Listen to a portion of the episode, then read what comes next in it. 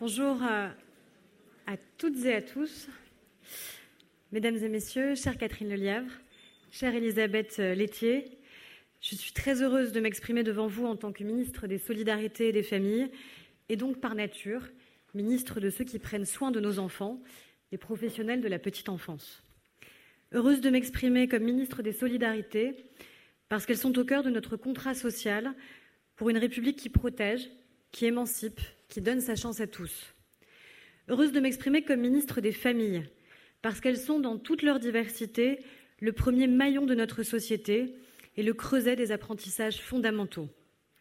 Le retour du terme famille dans la dénomination du ministère, à laquelle j'ai beaucoup tenu, témoigne de l'engagement qui est le mien pour que les politiques familiales soient une priorité affirmée.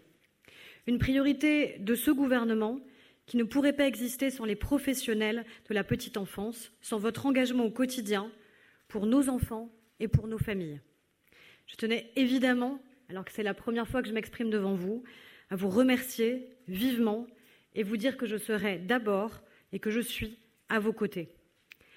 À chacun des déplacements que j'ai pu faire en tant qu'élu local, député et aujourd'hui en tant que ministre, je mesure toute la chance que nous avons de pouvoir compter sur des professionnels passionnés, pour une très grande majorité de femmes, en témoigne d'ailleurs cette salle ce matin, fières de leur métier et qui sont si importantes pour la vie de nos concitoyens. Je sais aussi évidemment toutes les difficultés que vous traversez et l'actualité de ces dernières semaines en est une illustration. Toutes les décisions que j'ai annoncées sont d'abord là pour vous soutenir. Être ministre des solidarités et des familles, c'est être ministre du quotidien des Français et donc des solutions concrètes que l'on doit leur apporter. C'est pour cela que je tiens à vous le redire aujourd'hui, la promesse faite aux parents, à nos enfants, de construire le service public de la petite enfance ne pourra pas et ne peut exister sans vous.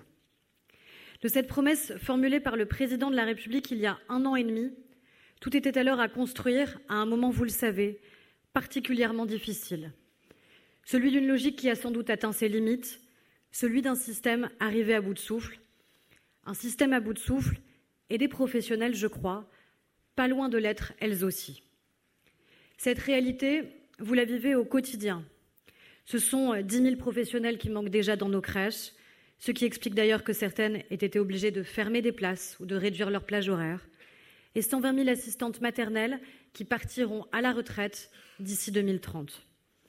Un moment particulièrement difficile, enfin, parce que les situations de maltraitance rapportées par la presse et surtout par le décès tragique d'une petite fille il y a un an de cela à Lyon ont fragilisé le lien de confiance entre les Français et l'ensemble du secteur et nous a surtout tous profondément bouleversés. Depuis, tout n'a pas encore changé, bien sûr, mais beaucoup a été dit, révélé, assumé, nous permettant aujourd'hui de prendre des décisions claires et d'accélérer. D'abord parce que nous avons tenu à faire la lumière immédiatement sur le drame de Lyon et plus largement sur la question des maltraitances en crèche et prendre les mesures nécessaires le plus vite possible. Mon prédécesseur avait commandé, vous le savez, en juillet 2022 à l'IGAS, un rapport sur la qualité de l'accueil et la maltraitance dans les crèches, rapport qui a été rendu public au printemps dernier. En moins d'un an, l'IGAS, que je remercie, a conduit des travaux de grande qualité qui ont permis de disposer, et pour la première fois, d'un état des lieux de la sécurité et de la bientraitance des enfants accueillis en crèche, et de faire la lumière aussi sur les fragilités du système. Je sais que vous êtes nombreux à y avoir contribué, et je vous en remercie. Ensuite, parce que le Conseil national de la refondation, dédié à la petite enfance, et ses 14 concertations territoriales menées par Elisabeth Laitier, présidente du comité de filière petite enfance, ont permis d'identifier les difficultés et les irritants du quotidien rencontrés par les familles et par les professionnels. Le CNR a aussi permis de mettre en lumière les initiatives formidables, des offres d'accueil de grande qualité, portées par une réflexion pédagogique approfondie, qui donne de l'espoir et montre surtout les leviers d'action que nous pouvons actionner aujourd'hui. Aujourd'hui, en cette rentrée 2023, je crois qu'il est temps de l'heure du concret, de la mise en œuvre du service public de la petite enfance. Elle concernera pour moi trois aspects. La refondation de la gouvernance du secteur, qui bénéficiera de financements massifs et inédits, l'amélioration de la qualité de l'accueil et la lutte contre les maltraitances, et enfin, et c'est en fait un préalable, la revalorisation des salaires et des carrières des professionnels. Concrètement, cet automne, nous améliorons la coordination entre les acteurs et clarifions les responsabilités et les missions de chacun dans le cadre du projet de loi dit plein emploi qui sera examiné à l'Assemblée nationale dès la rentrée parlementaire et deux semaines après, s'il est évidemment adopté, euh, pardon, dans deux semaines, excusez-moi. Dès 2025, les communes, acteurs essentiels du secteur de la petite enfance, seront désignées comme étant les autorités organisatrices de l'offre d'accueil et piloteront localement cette politique publique au plus près donc des territoires et des citoyens. Les comités départementaux des services aux familles, créés en 2021 et présidés par les préfets, s'assureront de la mise en œuvre de ces trajectoires et j'y veillerai personnellement. L'État répondra doublement présent. D'une part, les communes bénéficieront de l'expertise des services des CAF pour mener à bien ces nouvelles missions et lever les difficultés qu'elles pourraient rencontrer. D'autre part, elles bénéficieront de moyens financiers à la hauteur de ce chantier absolument inédit grâce à la coge historique que nous avons négociée et conclue cet été. Ce sont 6 milliards d'euros supplémentaires qui sont mobilisés. Ce rendez-vous, aura lieu dès lundi avec le début de l'examen de ce texte en commission des affaires sociales à l'Assemblée nationale. Cet automne ensuite, nous passons à la vitesse supérieure en matière d'amélioration de la qualité et de la lutte contre les maltraitances. Vous le savez, cette rentrée a été marquée par la publication de deux livres qui viennent rappeler en vérité ce que le rapport de l'IGAS publié au printemps soulignait déjà largement. La dégradation de la qualité d'accueil peut conduire à des situations de maltraitance. Je me suis déjà exprimée sur ce sujet car c'est aussi ma responsabilité de ministre de parler dans de telles circonstances, de dire à l'ensemble des Français qu'il s'agit de faits contre lesquels nous agissons immédiatement car nous nous devons collectivement d'être exemplaires et en même temps qu'il ne faut surtout pas jeter l'opprobre sur l'ensemble des professionnels qui aiment leur métier et qui animent ce secteur. C'est un mystère pour personne je parlerai à midi même aux quatre groupes privés mentionnés par ces deux ouvrages, car nous ne pouvons pas en rester au stade d'expression par médias interposés si nous voulons être à la hauteur de cet enjeu. J'ai des choses à leur dire, j'imagine qu'eux aussi, et c'est pourquoi il faut que l'on en parle franchement pour pouvoir avancer sur le front de l'amélioration de la qualité de l'accueil, et ce, dans tous les modes d'accueil. Et cet automne, nous aurons d'autres occasions de progresser. Plus largement et au-delà de la mise en œuvre sans délai des mesures du volet qualité du service public de la petite enfance présentées cet été, j'ai lancé il y a deux semaines deux missions appelées suite au rapport de l'IGAS. Premièrement, vous savez déjà, une mission avait été lancée par Florence Dabin, présidente du conseil départemental de Maine-et-Loire, pour construire un système d'alerte rapide et efficace. Je ne m'étendrai pas plus qu'elle vous a été déjà présentée en juillet et elle entendra l'ensemble des membres du comité de filière, chère Elisabeth. Deuxièmement, nous avons lancé une mission d'évaluation du modèle des microcrèches PAGE qui permettra de déterminer les évolutions qu'il conviendra, le cas échéant, d'y apporter. S'il a toujours été très clair, et je tiens à le réaffirmer devant vous, que tous les modes d'accueil ont vocation à être intégrés dans le service public de la petite enfance, il est tout aussi clair que cette intégration devra servir les objectifs du SPPE, c'est-à-dire proposer une offre d'accueil abondante, de haute qualité, à un coût abordable pour les familles. S'agissant des microcrèches en particulier, je souhaite que la mission n'ait aucun tabou et que tout soit mis sur la table, tant les règles dérogatoires de fonctionnement que la mécanique générale de financement ou encore le niveau de certains de ces paramètres, comme le tarif horaire plafond. Troisièmement, la mission de décliner opérationnellement la charte de qualité d'accueil dans l'ensemble du secteur. Cette charte, ancrée dans le rapport rendu en 2016 par Sylviane Giampano, cette charte, à laquelle nous avons donné force obligatoire en 2021, elle fait consensus aujourd'hui entre nous tous. C'est pourquoi je vous propose de repartir d'elle pour nous réaccorder autour du souci du bien-être de nos enfants. Concrètement, cela demandera d'écrire ce que cela implique pour l'organisation des établissements, pour la pratique quotidienne des professionnels, pour la formation des élèves et des étudiants, bref, de remettre l'enfant au centre et de le faire passer d'abord. Cela nous demande donc d'écrire, comme nous l'avons fait pour l'aménagement intérieur des crèches et comme cela existe dans le monde sanitaire ou médico-social, un référentiel national de pratiques professionnelles, un référentiel de pratiques d'organisation et un guide d'évaluation de la qualité d'accueil. Nous parlons bien ici de qualité d'accueil, pas de la hauteur des poignées de porte. Cela sera un très gros travail, mais c'est ce travail dont nous avons besoin pour remettre les choses dans le bon ordre.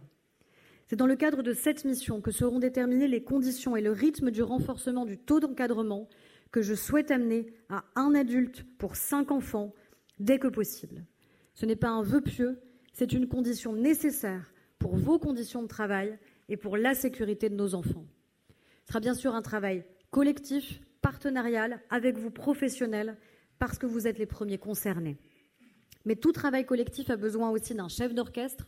Et pour jouer ce rôle, je suis heureuse de pouvoir compter sur l'un des rédacteurs du rapport d'avril 2023. Je sais que Jean-Baptiste Froissart s'exprimera devant vous aujourd'hui et je le laisserai bien sûr développer ces différents points.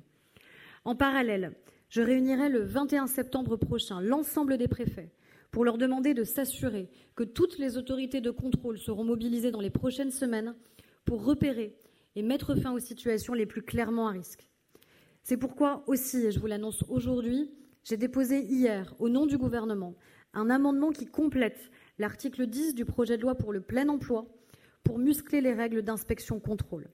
Demain, les contrôles seront plus fréquents, ils seront mieux ciblés grâce au partage d'informations entre toutes les autorités et les sanctions plus rapides, plus dissuasives, notamment financières. Ces évolutions étaient indispensables. Je pense qu'on apprendra à se connaître. Je n'ai pas tout à fait l'habitude de me défiler devant mes responsabilités. La culture du contrôle que je veux installer dans le secteur n'est pas, et je tiens à le redire devant vous, une culture de la défiance et encore moins une culture du soupçon envers les professionnels. Car les professionnels de la petite enfance qualifiés et en nombre suffisant sont au contraire la condition nécessaire à une haute qualité d'accueil pour nos tout-petits. C'est pourquoi concrètement, nous devons aussi passer à la vitesse supérieure s'agissant de la revalorisation des professionnels.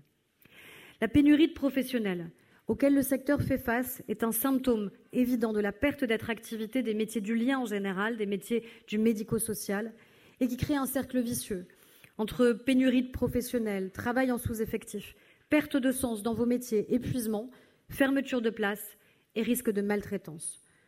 Ce que je veux et ce que nous devons faire ensemble, c'est bien briser ce cercle vicieux qui commence donc par la valorisation des professionnels et la qualité d'accueil.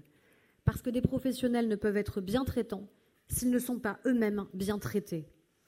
C'est pourquoi nous devons mieux reconnaître ces métiers, mieux les valoriser mieux les rémunérer. C'est ce que nous avons déjà commencé à faire avec un objectif simple, redonner envie de rejoindre ces professions et aussi l'envie d'y rester pour celles et ceux qui les exercent déjà. Juste avant l'été, le gouvernement a pris l'engagement inédit de participer au financement des revalorisations salariales dans ce secteur. 200 millions d'euros seront mis sur la table chaque année pour que ce soit possible. En contrepartie, nous avons demandé aux partenaires sociaux, à vos représentants syndicaux et patronaux, d'améliorer durablement et équitablement vos rémunérations et vos conditions de travail dans les conventions collectives qui régissent ce secteur. Dès la semaine prochaine, vos représentants seront invités par mon cabinet, branche professionnelle par branche professionnelle, pour faire le point sur le degré de protection que leurs conventions collectives vous apportent à vous, professionnels de terrain, pour mesurer l'écart à la branche la mieux disante sur chacun des points et pour recueillir les engagements que chaque branche est prête à prendre pour progresser. À l'issue de ces travaux, nous verrons lesquels ont assez fait pour être accompagnés financièrement et lesquels devront revoir leur copie si elles veulent bénéficier du soutien du gouvernement. Il est en tout cas très clair que je ne permettrai pas que l'on aide des employeurs qui n'auraient pas montré qu'ils avaient compris ce fait simple. La meilleure arme pour lutter contre la pénurie de professionnels. Et donc la clé du succès du service public de la petite enfance, c'est de mieux vous considérer, vous valoriser et vous rémunérer. Je n'oublie pas bien sûr les assistantes maternelles, premier mode de garde aujourd'hui après les familles. Je me suis engagée à m'inspirer des travaux du comité de filière petite enfance du premier semestre pour restaurer l'attractivité de vos métiers. Je tiendrai parole et vous inviterai au ministère dans le mois pour vous présenter les mesures que je me propose de prendre. Je pense notamment à vos relations employeurs que vous décrivez régulièrement et à la question de la formation professionnelle. Mesdames et messieurs, vous le savez en vérité mieux que moi, nous sommes à un moment charnière pour transformer en profondeur le secteur de la petite enfance et enfin permettre aux parents d'être mieux accompagnés, plus libres et plus sereins dans leurs choix. Nous entrons maintenant, je l'espère, je le souhaite, dans une phase nouvelle qui doit nous permettre de garantir des changements concrets dans notre société, parce qu'il s'agit des changements qui concernent ce qu'il y a de plus important pour notre avenir, il s'agit de nos enfants. Je vous remercie.